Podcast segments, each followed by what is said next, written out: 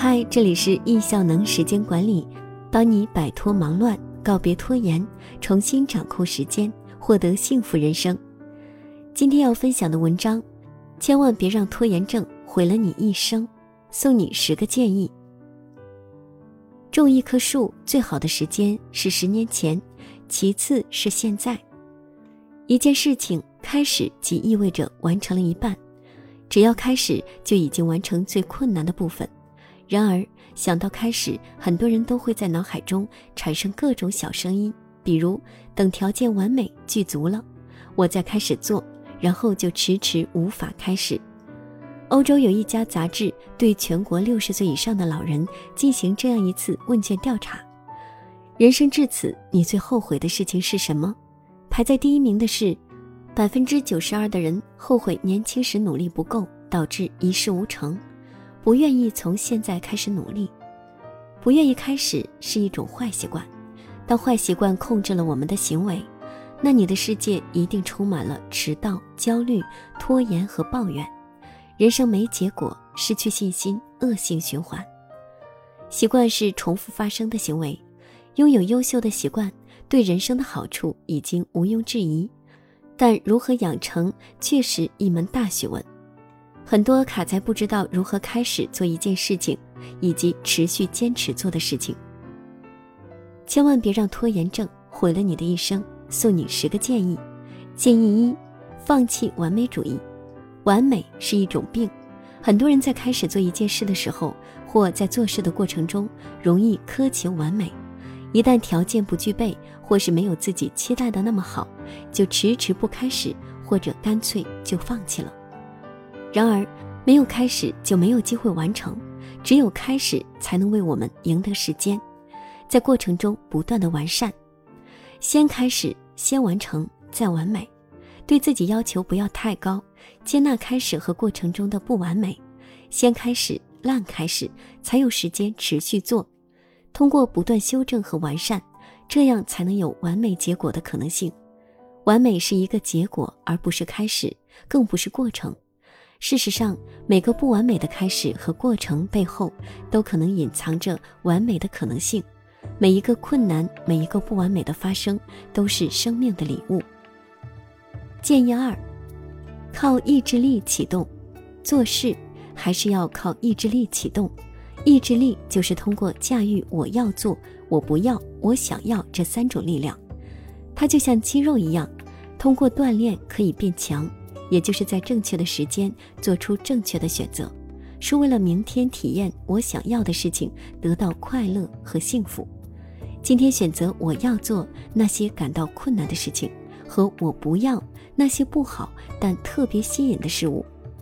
当你要养成一个习惯，或是准备学习一项技能，先给自己立个军令状，比如我要连续早起九十天，我每天看书半小时，持续三个月这样的目标。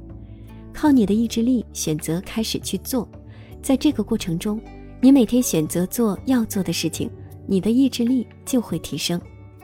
建议三：从一件事开始。意志力是一种稀缺资源，用在 A 事情上耗尽了，在 B 上就没有意志力了。人一定想做很多事情，但是我们都不是超人，人的意志力有限，自控力有限，专注力有限，每天又很忙碌。一旦求得多，反而什么都得不到。在你打算完成一个个目标的时候，一定要先从你认为的最重要的一个开始，而且只能是一个。等你把这一个目标完成了，才开始第二个新目标。如果你既要求自己早起，又要求自己读书运动，那么很容易就会忘记，甚至由于出现突发状况导致做不到。此时你就容易产生挫败感，容易自卑。先从一开始，从专注做一件重要的小事开始。建议四，小到心甘情愿。叶武斌《时间管理一百讲》中提到一个拖延症公式：U 等于 EV 除以 ID，U 代表效率，效率由四个变量决定：对任务获得成功的信心 E，对整个任务感到愉快的程度 V，你有多容易分心 I。多久会获得回报？D。拖延行为其实主要是来源于不自信，受限于现在的困境，不愿意付出、不愿意积累等因素。当事情变小，小的不能再小，小到心甘情愿，这些因素的作用就会降低。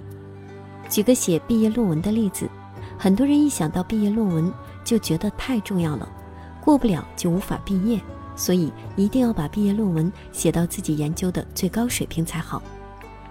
正是因为这样的心态，想着要有一个美好的开始，反而迟迟没有开始，等到最后期限快到了，才不得不开始，最后哭着把事情做完的结果，只能草草了事。无论做任何事情，从一件小的不能再小的单位开始，找到一个现在立刻马上就能做的事情，烂开始。例如，只要是去跑步，初期不管跑快走还是走。也不管是一公里还是三公里、五公里。建议五，早起首先做，一定要尽量每天一大早开始首先做。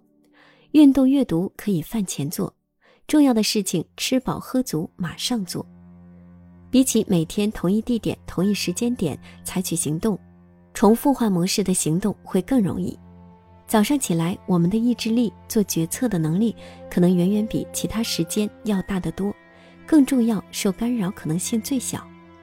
每天固定的时间做固定的事情，把想培养的习惯化为固定的行为模式，这样就会越来越轻松，慢慢不再需要意志力，被自动嵌入到生活之中。每天重复做，固定做，养成习惯。建议六，每天记录打卡，没有记录就没有发生，记录养成习惯的记录，每天打卡。会让你能够客观地给予自己评价和反馈。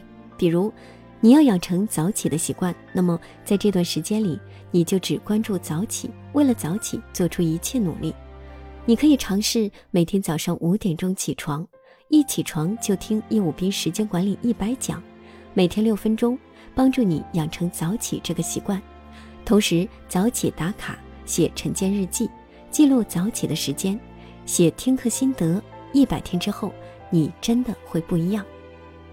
建议七，回报提前，朝四暮三。有个养猴人养了一群猴子，他对猴群的食物是配给制，猴群的食物是橡树的果实。他和猴子们说：“我白天给你们三颗橡子，晚上给四颗橡子。”猴子们好气愤。养猴人改口说。我白天给四颗橡子，晚上给三颗橡子，猴子们都很高兴。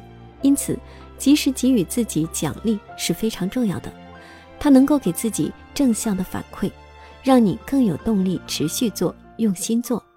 你可以为自己设置任务完成后的奖励，看电影、买东西、旅游等等。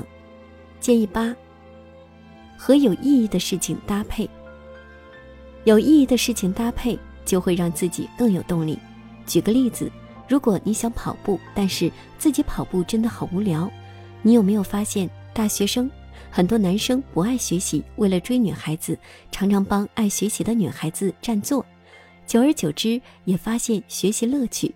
再比如，如果你的男朋友、女朋友和你一起跑呢，甚至为了锻炼陪着逛街，是不是就非常有动力了？在养成习惯的过程中。